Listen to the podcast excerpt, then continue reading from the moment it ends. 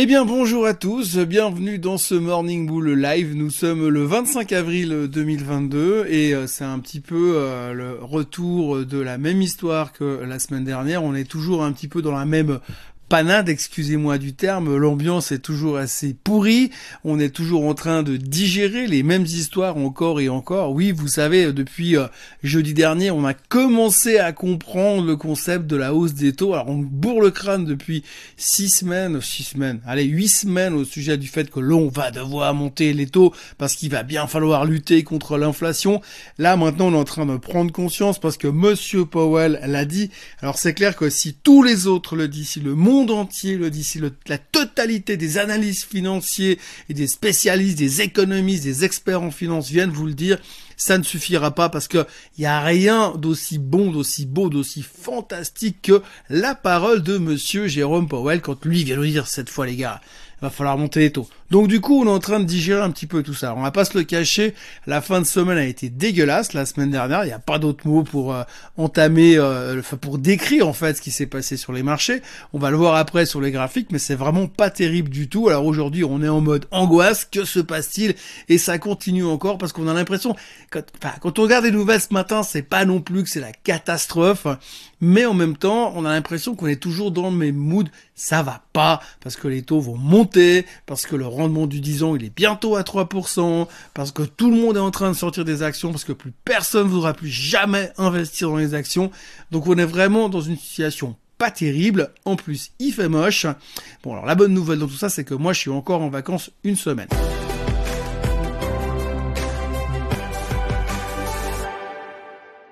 Donc ce matin, j'ai pas grand chose à vous apporter de nouveau sur les marchés financiers. Il n'y a pas de truc hyper sexy. Euh, tout ce qu'il faut noter, c'est que quand vous arrivez le matin, puis que vous regardez que finalement vous avez les futurs qui sont en baisse de 0,6-0,7%, vous avez l'Asie qui se fait démonter entre 2 et 3%, 2% sur le Japon, 3% sur Hong Kong, 3% sur la Chine. Eh bien, on se dit ok, ça commence tout de suite sous de bonnes augures. Après, vous ouvrez les rideaux euh, euh, du chalet là et vous regardez dehors, il pleut, super. Et puis il y a un brouillard à couper au couteau, de mieux en mieux. Bon bref, du coup vous avez envie de vous dire bah je vais retourner me coucher parce que vu l'ambiance ce matin, il n'y a pas vraiment de raison de rester que pour ça. Et pourtant bah il y aura plein de choses à dire parce qu'on entame une semaine qui est super complexe ce matin. Euh, on a énormément euh, de, de chiffres qui vont sortir cette semaine et puis pas les moindres, hein, pas les moindres parce que cette semaine on aura ni, plus ni moins que les 5 big names habituels. Bon, certains sont un peu moins big que d'habitude, entre autres Facebook, mais en tous les cas on aura quand même le reste, Google, Amazon, Apple et Microsoft qui sortiront tous cette semaine. Pas aujourd'hui, ça va commencer demain, mais en tous les cas pour l'instant on a quand même une grosse grosse semaine de résultats. On va commencer aujourd'hui euh, en pente douce avec euh, Rush qui publiera ce matin, qui a déjà publié ce matin, et puis enfin certainement parce que j'ai pas encore vu les chiffres, c'est un peu trop tôt pour en parler, mais comme vous verrez la, vidéo plus tard, je suis obligé de vous en parler. On a aussi, euh, bien sûr, Coca-Cola qui publiera cet après-midi. On a Philips en Hollande qui publiera également. Donc, euh, on a beaucoup de chiffres qui vont arriver cette semaine. Ça va être une très très grosse semaine et ça va être euh, très angoissant puisqu'on l'a vu la semaine dernière que même des noms comme Netflix sont capables de se faire démonter de 40% et remettre derrière en question toute l'industrie. Alors, je dis ça parce qu'effectivement, quand vous regardez la presse depuis la publication des chiffres en début, en milieu de semaine, la semaine dernière, eh bien, tout le monde est en train de vomir sur Netflix et puis tout le monde se pose des questions sur finalement sur la réflexion du streaming. Est-ce que le streaming est vachement bien? Alors, je sais pas si le streaming est vachement bien, mais quand je regarde autour de moi, il y a tout le monde qui regarde des séries, des séries, des séries, des séries. Donc, j'imagine quand même assez mal que là, tout de suite, tout d'un coup, les gens se disent ah ben tiens, je vais me mettre à la lecture, je vais lire du Proust, ça doit être sympa, on va changer un peu de, de réflexion. Non, eh ben du tout, les gens vont continuer à faire du streaming. mais on remet quand même les chiffres de Netflix font qu'on remet toute l'industrie en question. D'ailleurs, aujourd'hui, on aura aussi euh, les chiffres d'Activision, donc j'imagine que s'ils sont mauvais, voire très mauvais ce soir, on va également remettre toute l'industrie en question et puis proposer aux enfants de commencer à, rejouer avec euh, des jouets en bois, euh, des billbockets, des trucs un peu sympas, histoire de leur changer les idées. Puis franchement, smartphone, ça sert à rien. Les semi-conducteurs, c'est nul. Bref, du coup, vous voyez un petit peu l'ambiance dans laquelle on est ce matin. Donc, on a tous compris, la c'est la question de la euh, hausse des taux à venir. Alors, on l'a déjà dit, on savait, mais depuis que euh, Powell nous l'a confirmé, on est de moins en moins à l'aise. Alors, on a eu une fin de semaine assez catastrophique. Alors, je voudrais juste vous montrer deux, trois graphiques qui montrent quand même qu'on est pas en super forme dans l'immédiat. Alors on va commencer tout de suite avec le pire que l'on puisse trouver en ce moment. Eh bien, euh, c'est le SOX Index. Alors vous savez que j'aime beaucoup cet indice. Cet indice a toujours été un espèce d'indicateur avancé. On sait que quand le SOX casse à la hausse ou à la baisse, eh bien c'est un signal comme quoi le reste eh bien, va casser aussi dans la même direction. Alors si on regarde le graphique ce matin, eh bien on voit que finalement eh ben, le SOX il a euh, clairement cassé à la baisse. Alors des fois il y a en analyse technique on a des choses qui s'appellent des faux breaks, donc ça veut pas dire que c'est la fin du monde tout de suite, mais en tous les cas euh, la clôture on a cassé les plus bas euh, du 14 mars, qui on avait déjà fait l'autre reversal à l'époque, donc là on est en train d'aller chercher plus, plus bas, donc là en gros comme dirait l'autre la porte est ouverte à toutes les fenêtres.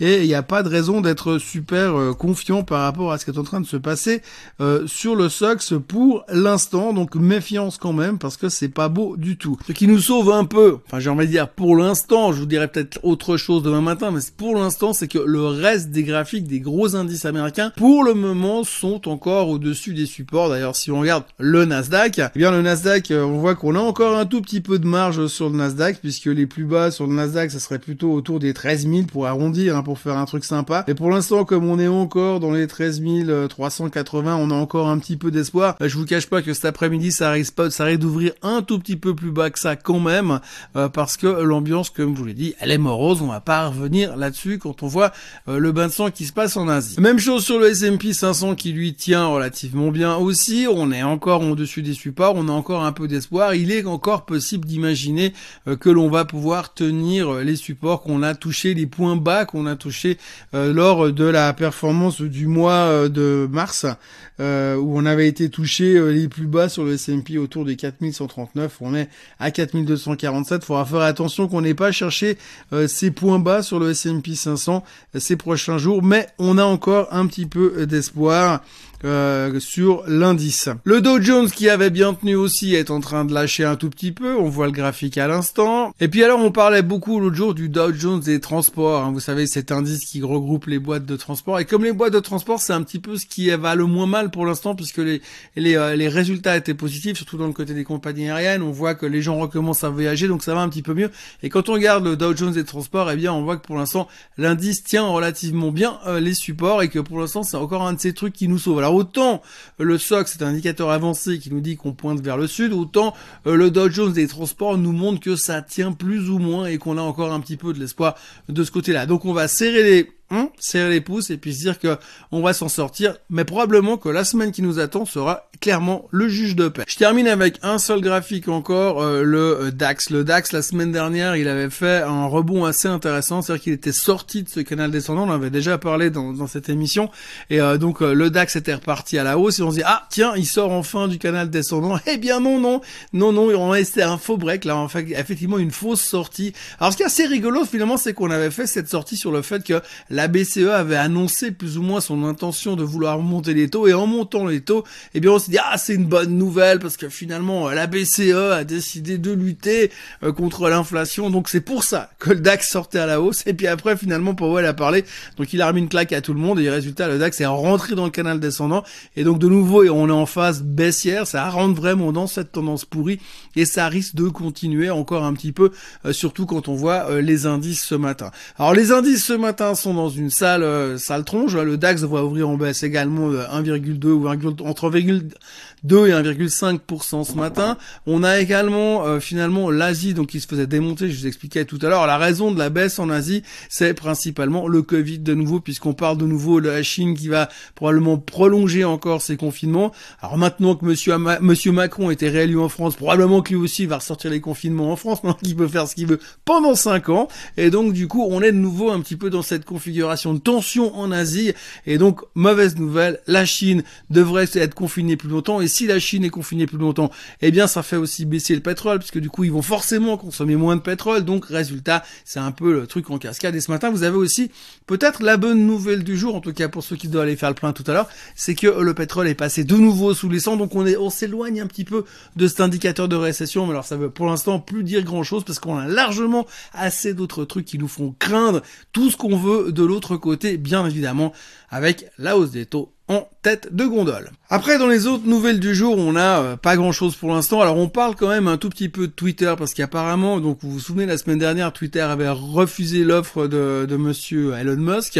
Et bon, il semblerait qu'au travers du week-end, les mecs ont quand même réfléchi un tout petit peu en se disant que, en même temps, ils savent pas trop comment ils auront une chance de revendre leurs actions à 48 dollars si Elon Musk retire ses billes et vend sa participation de 10% dans Twitter. Donc, du coup, on est en train de changer d'avis et il semblerait que Twitter est en train de réévaluer la proposition de Monsieur Elon Musk, donc on va probablement reparler de ça. Et puis comme une journée sans parler de Monsieur Elon Musk n'est pas une vraie journée, il n'y a pas que Twitter qui fait parler de lui, il y a aussi le fait qu'il est en train de râler sur Twitter parce qu'il paraît que son grand copain Bill Gates s'amuserait à shorter Tesla et ça lui fait pas plaisir parce que Monsieur l'homme le plus riche du monde commence à avoir un ego surdimensionné, donc forcément ça dérange un tout petit peu. Donc on a aussi ça qui nous tombe dessus derrière. Et puis à côté de ça, vous avez le Bitcoin qui est en train de casser euh, les supports qu'il doit pas casser, il est en train de tester les 39 000. Alors on sait que le Bitcoin maintenant c'est officiel depuis quelques semaines, il est intégralement corrélé à l'attaque américaine, donc forcément si l'attaque américaine continue à se faire déglinguer comme ça ces prochains jours, eh bien le Bitcoin il va suivre. Donc on est un petit peu vraiment, vraiment, en fait il faut résumer cette émission, on est en pleine tension euh, globale où on se dit là on est au bord du gouffre. Et la question qu'il faut savoir c'est est-ce qu'on va faire un grand pas en avant ou pas? Et c'est vraiment ce qui nous traumatise pour l'instant. Alors comme je vous le montrais sur les graphiques, pour l'instant, ça tient, il y a encore des trucs qui nous permettent de se dire on est en train de s'accrocher à la paroi type Stallone dans Cliffhanger et donc du coup on a encore un tout petit peu d'espoir. Mais on a une grosse semaine qui nous attend et on a vu que les sanctions sur les chiffres trimestriels, si c'est mauvais, euh, c'est plutôt du 15 à 40% de baisse et si c'est bon c'est plutôt du 3 à 4% de hausse. Donc pour l'instant on est plutôt dans un mood assez négatif, on voit que les gens sont plutôt prêts à dégager leur position equity. Il y a d'ailleurs un sondage de Bank of America qui montre que depuis 3 4 mois, il y a des milliards et des milliards d'outflows qui sont sortis du marché. Donc ça, c'est pas une bonne nouvelle non plus. On voit que les gens sont en train de dégager, de dégager, de dégager. On est en phase de sortir les actions parce que les taux sont en train de monter. Donc on charge des alternatives et on se repositionne sur des assets un peu plus défensifs parce qu'on les a comme ça pour l'instant. À côté de ça, vous avez cette phase de hausse qui commence, euh, cette phase de hausse de taux qui commence. Et puis à côté de ça, vous avez toujours la guerre en Ukraine qui reste l'excuse principale pour dire ça va pas, j'ai raté mon trimestre et c'est vraiment l'excuse qui est utilisée à toutes les sauces pour le moment.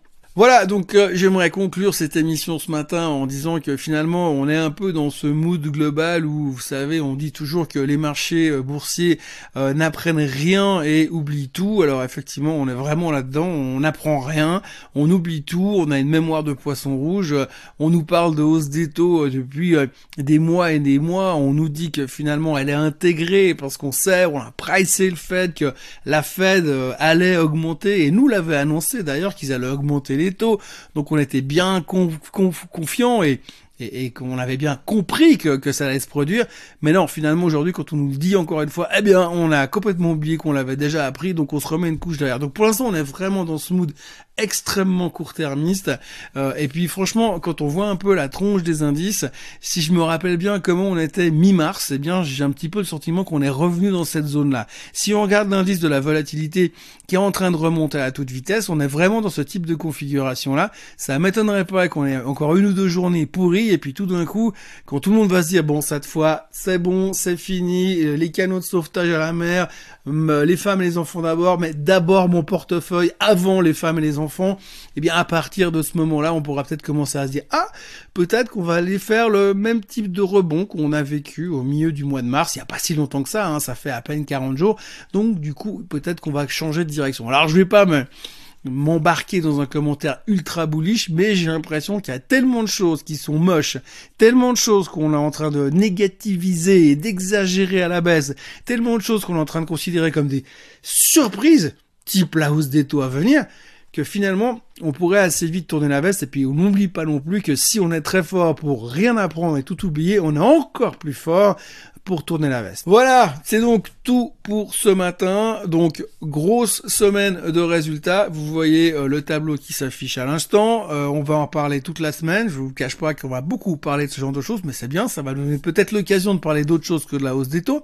Euh, moi, je vous encourage à vous abonner à la chaîne Suisse Côte Suisse tant que vous voulez. C'est gratuit, ça coûte rien et je reviens tous les matins, même quand je suis en vacances, parce que oui, je suis encore en vacances.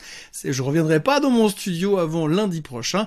Donc en d'ici là, moi je vous souhaite une très belle journée. N'hésitez pas à liker cette vidéo et à la partager. Et puis on se retrouve comme d'habitude demain à la même heure et au, au même endroit, au milieu de la montagne. Bonne journée à tous. Bye bye.